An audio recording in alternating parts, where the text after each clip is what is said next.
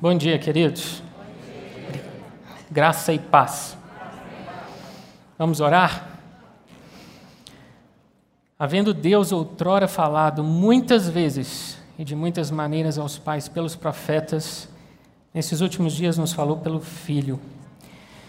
Senhor Jesus, nós te pedimos, fala hoje aos nossos corações. Visita-nos, vivifica-nos pelo teu poder que em nós habita. Espírito Santo, fica à vontade em nosso meio. Todo culto é para o Senhor Deus. Nós invocamos o Teu nome, Pai, e te pedimos para que sejamos visitados pela Tua unção nessa manhã. Transforma-nos, muda-nos. Faz, Senhor, cada um de nós a Tua imagem e semelhança. Senhor, ajuda-nos nas nossas dificuldades e dores e coloca-nos de pé, inabaláveis, na manhã desse domingo, em nome de Jesus Cristo. Amém. Queridos, dando continuidade ao nosso estudo de 2 Coríntios, hoje nós vamos falar de um tema que para alguns é controverso, mas se está na palavra, nós temos que nos dedicar a ele. E esse tema é dinheiro. Paulo escreveu a segunda epístola tendo como objetivo tratar de questões que diziam respeito a si mesmo. Paulo queria defender o seu apostolado, o seu chamado diante de uma série de ataques sofridos por falsos mestres, falsos evangelistas ali na igreja de Corinto. E por causa da sua defesa, nós temos uma das epístolas mais intensas, mais pessoais do apóstolo Paulo. Nós estamos diante da mais autobiográfica de todas as cartas que Paulo escreveu. Por meio dela, nós conhecemos mais do caráter e da personalidade de Paulo como em nenhuma outra epístola escrita até então.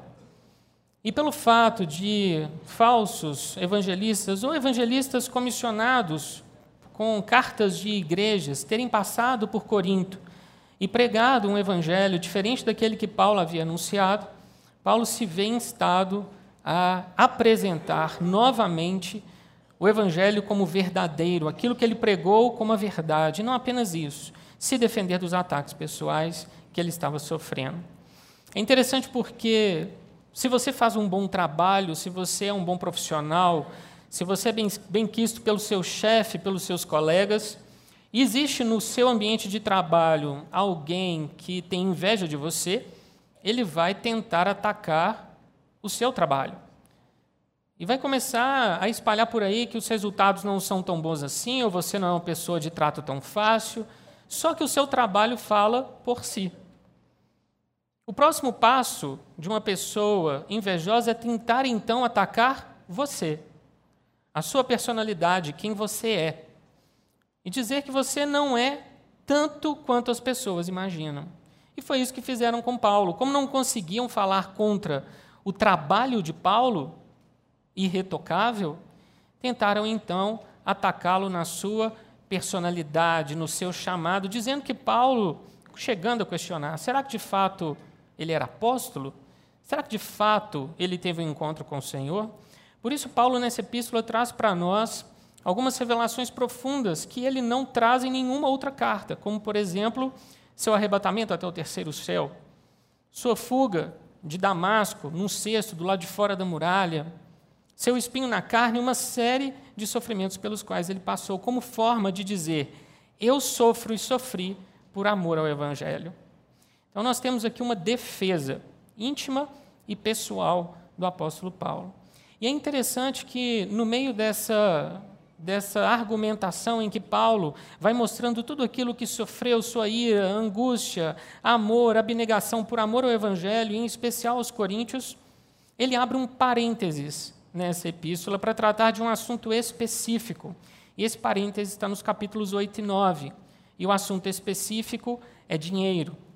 Uma coleta que estava sendo providenciada entre as igrejas para os irmãos pobres da Judéia. E irmãos de diversas igrejas estavam se unindo para doar suas quantias para que os nossos irmãos daquela época, empobrecidos, tivessem um mínimo para se sustentar. E Paulo era um dos proclamadores e um dos encarregados de levar essa oferta a Jerusalém. Então ele escreve aos Coríntios dizendo para eles acerca de como eles deveriam lidar com o dinheiro. E aí nós acabamos tendo os dois capítulos em sequência mais profundos do Novo Testamento acerca de como devemos lidar com o dinheiro. Existem, queridos, mais de 2.300 versículos na Bíblia, passagens acerca de dinheiro, bens e posses. Sim, Deus fala muito sobre bens materiais.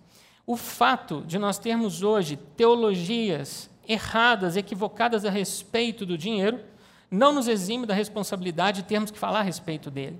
Se está na Bíblia, nós temos que falar, nós temos que ensinar, temos que pregar e temos que viver. Portanto, nós estamos diante de uma, um assunto que para alguns pode parecer delicado, mas tão necessário quanto qualquer outro de ser mencionado e explicado. Justino Marte, que foi um dos pais da igreja, aquela geração que se levantou após os apóstolos e que começaram a defender a fé cristã do paganismo, viveu entre o ano 100 e 165. Em torno do ano 150, ele disse que era de praxe, era um hábito, os cristãos trazerem aos domingos seus dízimos e ofertas para a continuidade da obra do Senhor. Portanto, nós estamos diante de algo que é mencionado por Paulo em 1 Coríntios 16, agora em 2 Coríntios 8 e 9. Jesus fala diversas vezes a respeito de dinheiro. Abra o Evangelho de Lucas e você vai ver passagens sobre passagens, Jesus falando a respeito dos perigos que o dinheiro pode trazer.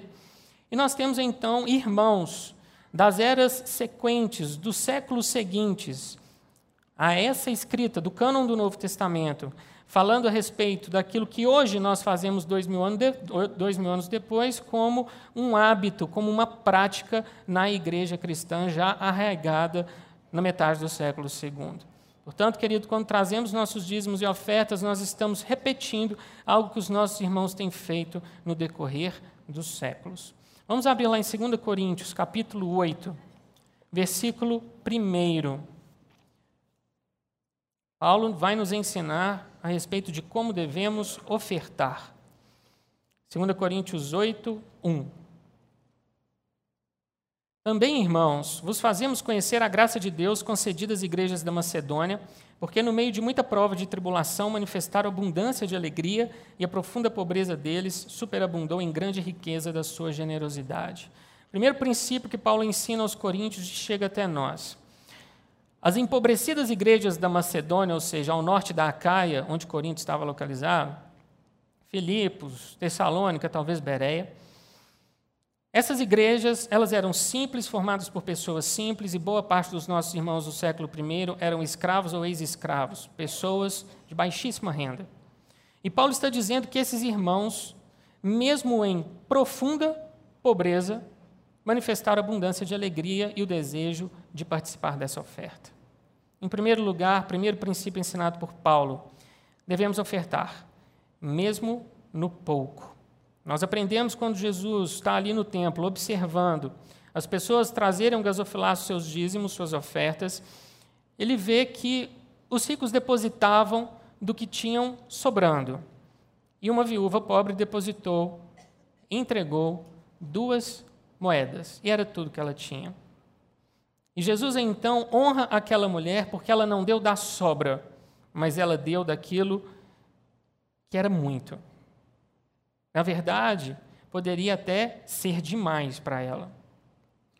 Nós vemos também no Evangelho de Lucas, onde é narrado esse fato, um jovem rico chegando até Jesus e perguntando o que ele poderia fazer para conseguir entrar no reino dos céus e herdar a salvação. E conversando com aquele jovem, Jesus diz: Vende tudo que tens, dá aos pobres e terão um tesouro nos céus. E ele sai de perto de Jesus, triste, porque ele era riquíssimo. E aí Jesus explica que é mais fácil um camelo passar pelo fundo de uma agulha do que um rico entrar no reino dos céus. E isso deixa os apóstolos de cara. Por quê? Existia naquela época um discernimento, um entendimento entre os judeus de que uma pessoa rica já estaria no céu. Se ela era rica, era porque Deus havia abençoado. Se Deus abençoou, era porque Deus aprovava. E se Deus aprovava, era porque Deus havia salvo aquela pessoa. E Jesus fala: não. É impossível um rico entrar no reino dos céus. E os apóstolos perguntam: então quem poderá ser salvo? E Jesus diz: os impossíveis dos homens são possíveis para Deus. Tudo se torna possível pela fé e pela graça. Então o Senhor Jesus vem mostrando que nos evangelhos que não é tanto pelo que nós temos, mas pela forma como fazemos. E os macedônios estavam ofertando mesmo no pouco. Verso 3: Porque eles, testemunho eu, na medida de suas posses e mesmo acima delas, se mostraram voluntários, pedindo-nos com muitos rogos a graça de participarem da assistência aos santos. Paulo sabia da situação deles. E eles clamaram: Paulo, nos deixe participar. E nós queremos ofertar até mesmo acima das nossas posses. Nós temos tanto, mas vamos apertar e vamos ofertar mais. Ou seja, segundo princípio, generosamente. Versículo 5, capítulo 8, verso 5. E não somente fizeram como nós esperávamos, mas também deram-se a si mesmos, primeiro ao Senhor, depois a nós, pela vontade de Deus. Não bastava eles ofertarem o que tinham, eles ainda se colocam à disposição da obra. Paulo, nós queremos nos ofertar. Você está precisando de ajuda? Está precisando de mão de obra? Está precisando de alguém para te acompanhar? O que esses irmãos precisam, que nós podemos fazer? E fizeram isso, terceiro princípio, como ao Senhor. Querido, nós ofertamos e dizimamos não para homens, mas para Deus. Nunca se esqueça disso. Versículo 12. Porque se há boa vontade, será aceita conforme o homem tem e não segundo o que ele não tem. Querido, ninguém vai chegar no banco para poder tirar um empréstimo para fazer uma oferta. A coisa não funciona assim. A generosidade se dá com base naquilo que você possui, não naquilo que o outro possui. Verso 13: Porque não é para que os outros tenham alívio e vós sobrecarga, mas para que haja igualdade. Suprindo a vossa abundância no presente, a falta daqueles de modo que a abundância daqueles venha suprir a vossa falta e assim haja igualdade. Jesus diz: Os pobres sempre os tendes convosco, mas a mim nem sempre me tendes. Durante toda a era, toda a existência humana, existem pessoas de diferentes classes sociais, pessoas com mais ou menos dinheiro. O que o Senhor está nos ensinando aqui é que deve haver a proporcionalidade dentro da igreja, uma certa igualdade de uma maneira que aquele que tem pouco não fique num estado miserável, mas de uma forma que ele tenha um mínimo para viver e se manter. E as ofertas muitas vezes contribuem nesse sentido. Capítulo 9, verso 6.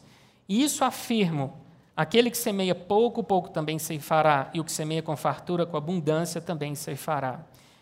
O princípio da retribuição, ele perpassa toda a Bíblia antes da lei, durante a lei, depois da lei, você colherá aquilo que você plantar. Deus não revogou esse princípio, o que ele fez foi melhorá-lo. Hoje você pode colher a 30, 60 e 100 por um. Mas você sempre colherá, de alguma forma, proporcionalmente ao que você planta.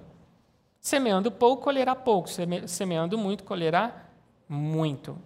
Então, o Senhor está dizendo aqui que nós podemos sim ofertar e devemos fazê-lo abundantemente. Não devemos ser sovinas ou avarentos. O Senhor abomina isso. Lá em Provérbios, capítulo 23, versos 4 e 5, o Senhor diz: Não te fatigues para seres rico, não apliques nisso a tua inteligência. Porventura fitarás os olhos naquilo que não é nada pois certamente a riqueza fará para si asas, como a águia que voa pelo céu. Bem diferente do que a gente ouve aí fora, né? Salomão, mais rico de todos, está dizendo: não vale a pena se esforçar e colocar como meta única na sua vida o ser rico. A riqueza é volátil, a traça corrói e o ladrão rouba. Não vale a pena nós trabalharmos tendo esse objetivo acima de todos. Por toda a Bíblia, principalmente em Provérbios, nós vemos o Senhor dizendo que Ele recompensa o trabalho honesto, o trabalho diligente, o trabalho perito. Mas, Ele diz que nós jamais devemos trabalhar única e exclusivamente tendo como objetivo nos tornarmos ricos. Isso é insensatez. E o Senhor diz: a sua riqueza pela qual você tanto trabalhou, uma hora vai tomar asas e vai voar para longe de você. E aí? Como será? Capítulo 9, verso 7. Cada um contribua segundo tiver proposto no coração, não com tristeza ou por necessidade. Querida, a oferta deve ser espontânea. Nunca debaixo de intimidação, coerção, coação. Jamais. Para o dinheiro sair do seu bolso, tem que ser pela convicção que o Espírito Santo coloca no seu coração. Se não for assim, não deve ser feito. O Espírito Santo deve dizer a você o que você deve fazer e guiá-lo, como ele te guia na tomada das demais decisões da sua vida. Com dinheiro não é diferente. Versículo 7, parte B. Porque Deus ama a quem dá com alegria. Devemos ofertar alegremente, não com tristeza. Quando eu era criança, na igreja que eu e minha família frequentávamos, é, eram três presbíteros e um pastor. E o meu pai, durante um, um bom tempo, foi um dos presbíteros. E existia sempre um momento de dízimos e ofertas em que sempre era dada uma palavra em torno de cinco, sete, oito minutos. E a cada dois, três domingos, o meu pai ficava escalonado de dar essa palavra, sempre intercalado ali com outro presbítero ou com o pastor da igreja. E eu cresci vendo meu pai, ali de terno e gravata, pregando a respeito de como devemos ofertar, o desprendimento que devemos ter. E assim que ele falava, começava a tocar o louvor, a música, e ele colocava a mão no paletó e tirava ali um envelope e depositava. As suas palavras sempre se seguiam, eram seguidas por um exemplo. E eu cresci vendo meu pai fazendo isso, até que teve um dia que eu virei para minha mãe, o suporte do, dos envelopes ficava meio alto, e eu falei assim: mãe, eu quero um envelope daquele. E minha mãe, para que você quer um envelope daquele? Eu falei que eu também quero entregar meu dízimo.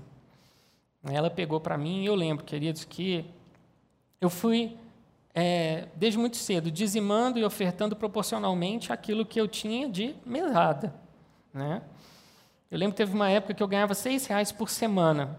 Rendia para caramba o dinheiro. Final do mês, 24 reais. Quem é que lembra de nota de um real, aquela verdinha? Era ali 2,40 no envelope, e depois que o meu pai pregava, eu ia ali e colocava o dízimo.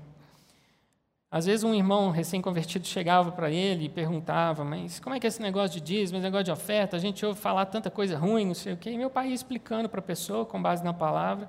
E ele sempre encerrava dizendo: Olha, o meu coração converteu junto com o meu bolso. E eu cresci, queridos, nesse ambiente, vendo e ouvindo essas coisas e, pela graça de Deus, colhendo os frutos em nossa família da fidelidade financeira ao Senhor. Nem sempre é fácil. Nem sempre é fácil. Nós vivemos num país que está passando por uma profunda crise. E nós sabemos, querido, como aperta na área financeira para todos nós. Mas tudo passa pelo seu coração. O quanto você está disposto a ser fiel também nos dízimos e nas ofertas, porque isso passa por toda a sua vida cristã. É no seu comportamento, é no seu pensar, é no seu agir e também no ofertar. Eu me lembro que chegou uma vez, estava já adolescente, e eu estava juntando dinheiro para poder comprar um computador para mim. E eu já tinha mais ou menos uns 40% do valor. Chegou num culto de domingo, o Espírito Santo, enquanto o pastor pregava, me tocou. E eu cheguei em casa e orei. Falei, Senhor, e aí? É, eu devo ofertar, o Senhor falou comigo que eu devo fazer isso, mas eu não sei quanto. O Espírito Santo falou, tudo. Aí eu fiquei, meu Deus. Estou caminhando para poder comprar meu notebook. Eu lembro que eu peguei um envelope, coloquei todas as notas do maior valor para o menor, e no domingo seguinte eu entreguei. Isso passou assim pouco tempo. Deus me deu um computador sem que eu gastasse um real, que valia muito mais do que aquele que eu estava planejando comprar.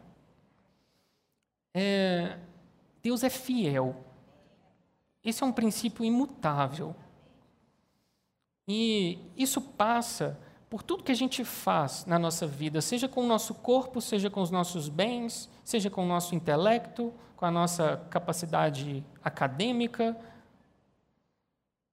Às vezes, as pessoas ficam um pouco melindrosas quando a gente fala de dinheiro, mas, querido, é uma das coisas que Deus colocou em Suas mãos. Devemos ser fiel a Ele em todas elas. E existe uma recompensa. Capítulo 8, versículo 9. Pois conheceis a graça de nosso Senhor Jesus Cristo, que sendo rico, se fez pobre por amor de vós, para que pela sua pobreza vos tornasseis ricos. Jesus era rico, cercado de glória, vivendo no céu sem nenhuma necessidade. Então ele se faz carne e aqui na terra o filho do homem não tinha onde reclinar a cabeça. É interessante porque alguns pegam esse versículo e dizem o seguinte: Jesus foi pobre para te fazer milionário. Vamos ver que tipo de riqueza ele quer te dar. Ainda no capítulo 8, verso 7. Como, porém, em tudo manifestais superabundância, tanto na fé e na palavra como no saber, em todo cuidado e em nosso amor para convosco, assim também abundeis nesta graça. Querido Senhor, quer te fazer rico na fé, na palavra, no saber, no cuidado, no amor e também na capacidade de ofertar. Jesus te fez rico em todas as coisas, contemplado, abençoado e provido em todas as coisas. É saúde, é alegria, é paz, é uma boa noite de sono, é tranquilidade, são talentos e dons que você coloca a serviço do reino no seu trabalho e na igreja, a palavra aqui, superabundez, do versículo 7, vem do grego perissul, que significa exceder, grande medida, ir além de um determinado número.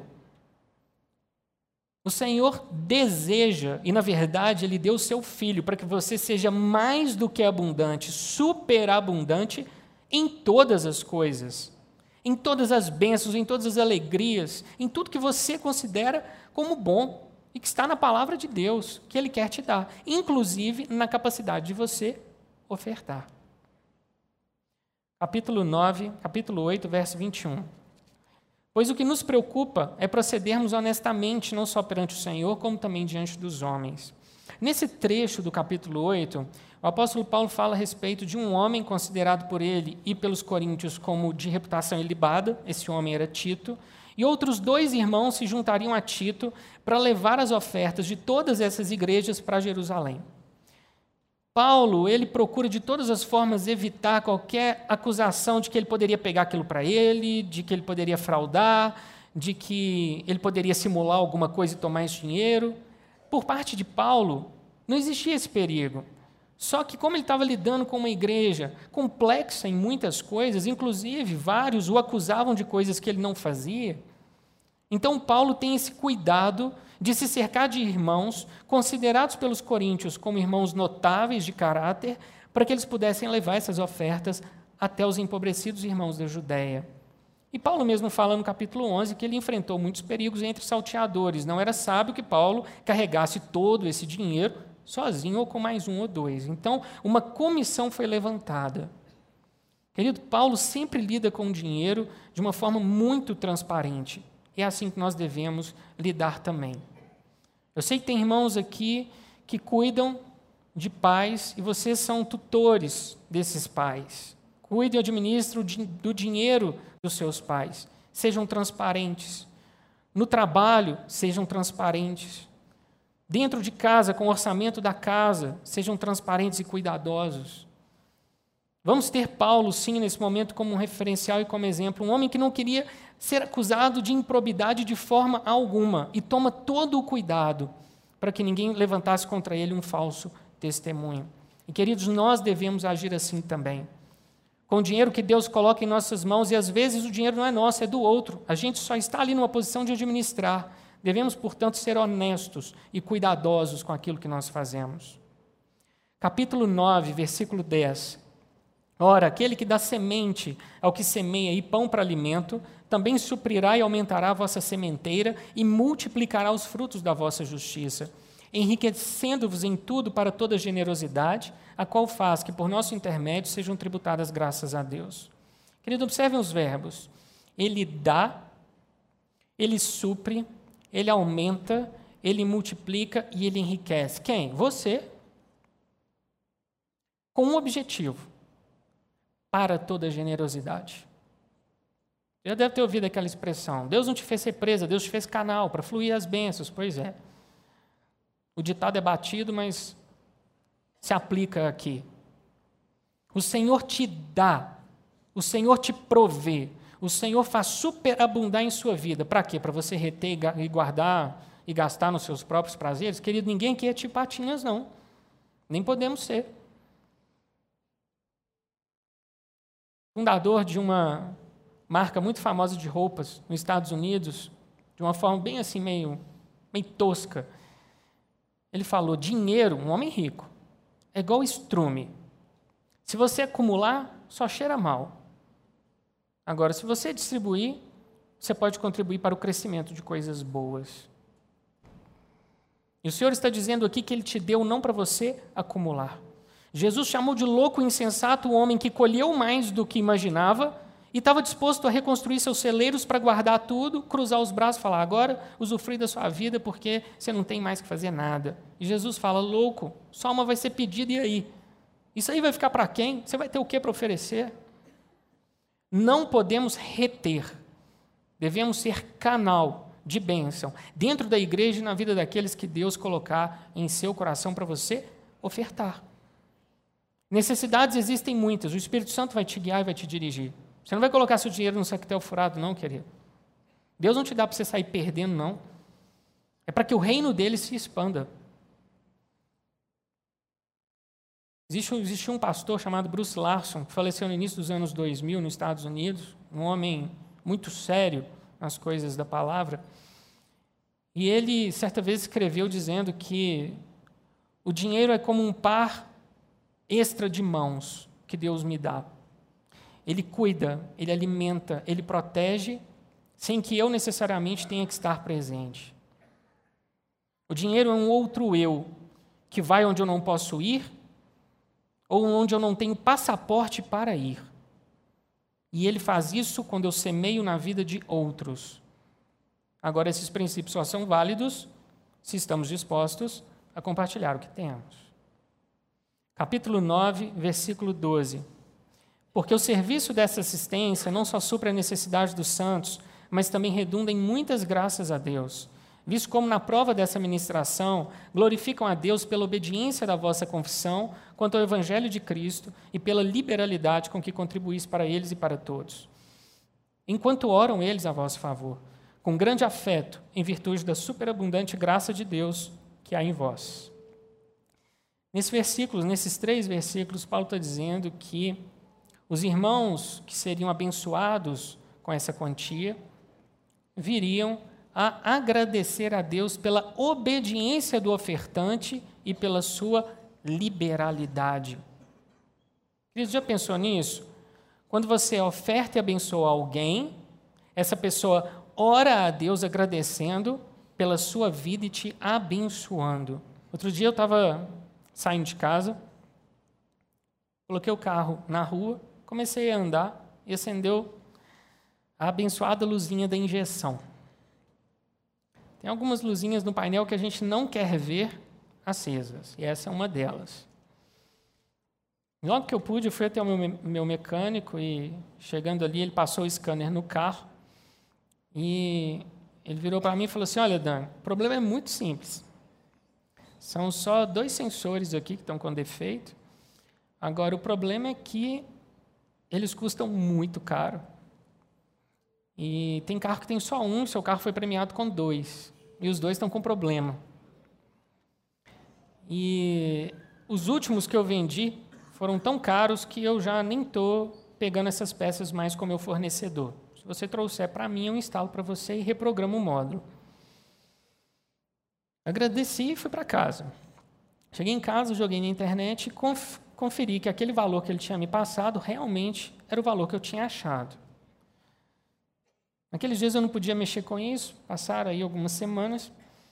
Ele falou comigo: a única coisa que vai acontecer com o seu carro é ele gastar um pouco mais. Deus é tão bom que não gastou nem meio quilômetro por litro a mais.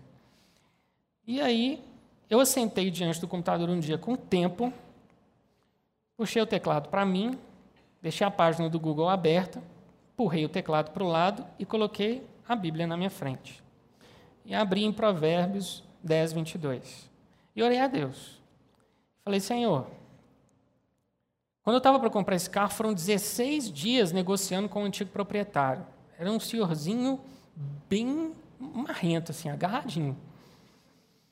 E eu perguntei para o Senhor, Deus, compro ou não? E o Senhor me deu essa palavra: a bênção do Senhor enriquece, com ela ele não traz desgosto. Então agora, Pai, eu estou invocando essa bênção. Porque a bênção do Senhor enriquece, não empobrece. E ela traz, não traz desgosto, ela traz alegria.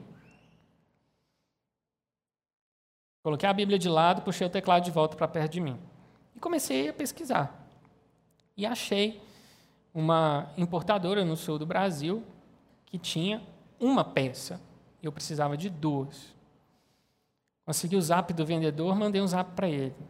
Preciso da peça número tal. Ele falou: espera, daqui duas horas eu te retorno. Duas horas e pouco ele me retornou. Consegui a peça. Eu tinha orado a Deus, queridos, e pedido: Senhor, um valor justo para essa peça é 30% do valor que estão pedindo. Sim, queridos, eu pedi 70% de desconto para Deus.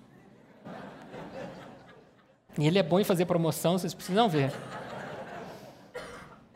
E eu quero original, lacrada, na caixa e com a nota fiscal. A bênção tem que ser completa, queridos, senão não tem graça, né? E conversando ali com aquele com aquele vendedor, ele falou: Eu consegui para você. As duas. 30% do valor que eu tinha originalmente cotado. Aí eu virei para ele e falei: Agora o que você vai me dar de desconto? E o frete grátis, claro, né? Naqueles dias que eu estava procurando para aquelas peças, uma irmã bateu campainha lá em casa rapidinho, correndo para um compromisso me deu um abraço e me entregou um envelope. O que vocês acham que tinha dentro do envelope? Um cheque. Para comprar as peças. E ninguém sabia que eu estava cotando aquelas peças. Chegou tudo na minha casa certinho. Levei até o meu mecânico, ele instalou, reprogramou. O carro está funcionando perfeitamente desde então. A famigerada luzinha apagou. E eu vi nisso, queridos, o cuidado de Deus com a minha vida. Passado alguns dias, meu mecânico me manda um zap. Ô Dani, estou precisando aqui para um cliente, onde é que você comprou as peças? Eu paguei, queridos, 27% do preço original. Tudo novo. Quando é para nós, filhos do reino, Deus faz o melhor. O melhor não de qualquer jeito ou qualquer coisa. E, queridos, eu tenho visto isso na minha vida de uma forma muito clara. São restituições que eu não imaginava receber, bênçãos que eu não imaginava ganhar. Coisas que eu nem cheguei a pedir, e Deus tem dado. Agora, queridos, existe um preço a ser pago de fidelidade ao Senhor. Como Paulo fala aqui, de obediência e de liberalidade. Não só na área financeira, que fique bem claro isso, queridos. Não estamos falando de forma alguma aqui que é possível mercadejar a palavra ou comprar bênçãos de Deus. Não é isso. Estamos falando que existem recompensas e colheitas superabundantes para aqueles que semeiam. Seja na sua fé, seja no seu testemunho, seja evangelizando, seja através de dízimos e ofertas. Para encerrar, queridos, a gente vê o apóstolo João escrevendo sua terceira carta para um homem chamado Gaio. Gaio, ele era o líder de uma igreja casa. E Gaio era um homem próspero. E João escreve essa carta unicamente para elogiar Gaio, porque ele recebia na sua casa pessoas que ele não conhecia, ofertava na vida dessas pessoas, hospedava esses irmãos e ainda os encaminhava de bolso cheio. E João fala: Gaio, que você prospere, que você tenha saúde, em virtude desse grande coração. Porque quanto mais você prosperar e quanto mais você for abençoado, mais você dará mais você ofertará. Ele não, não perca de vista. A lei da semeadura e da colheita está de pé e vale para tudo, até mesmo para aquilo que nós fazemos com que está no nosso bolso. Amém? Vamos ficar de pé? Senhor amado, nós colocamos diante de Ti agora cada vida, cada coração, cada conta bancária, colocamos as nossas finanças diante de Ti. Senhor, sabemos que o espectro dos irmãos aqui presentes é o mais variado possível. Entre prosperidade e falta, nós te pedimos, Deus, em nome de Jesus, para que todos sejam supridos. Senhor, nós te pedimos para que sejamos como Gaio, pessoas dispostas a ofertar da prosperidade e da bênção que o Senhor tem nos dado. Senhor, nós te pedimos para que não falte em nossa casa uma mesa farta, a dispensa cheia, a sementeira, a sementeira próspera e não vazia. Senhor, em nome de Jesus, nós te pedimos para que nossos cônjuges, filhos, pais, todos tenham, Senhor, condições de se sustentar com dignidade. Senhor, nós clamamos por trabalho e emprego para aqueles irmãos que não estão empregados. Pedimos ao Senhor, em nome de Jesus, abençoa o teu povo com a prosperidade financeira, com um trabalho que dignifica. Senhor, te pedimos oportunidade para colocar nossos dons e talentos a favor do teu reino aqui na terra. E queremos um coração, ter um coração não avarento, mas um coração próspero, um coração disposto a ofertar. Senhor, tira da nossa vida qualquer ídolo, porque o Senhor nos diz: se prosperam as vossas riquezas, não ponhais nelas o coração, que o nosso coração jamais esteja em bens materiais. Senhor, nós te pedimos para que aqui na terra tenhamos consciência de que somos usufrutuários das tuas bênçãos, inclusive materiais, e que um dia estaremos com o Senhor e tudo isso passará, e viveremos numa cidade que tem muralhas feitas de pedras preciosas, portas de pérolas, uma praça feita de ouro e edificações que o Senhor preparou como morada para nós. Deus, nós te louvamos porque o que o Senhor tem para nós é riqueza, é honra e bênção de toda forma, inclusive também material. Senhor, eu te peço para que nessa manhã nossos irmãos tenham cada um discernimento, guiados pelo teu Espírito, de como devem ofertar e dizimar. Porque não estamos falando de algo, Deus, que fazemos aqui ou lá, ou de vez em quando, ou quando dá na telha. O Senhor chama isso de obediência e liberalidade, nós te pedimos para que o nosso coração seja assim. Alinhados, Deus, com a tua vontade.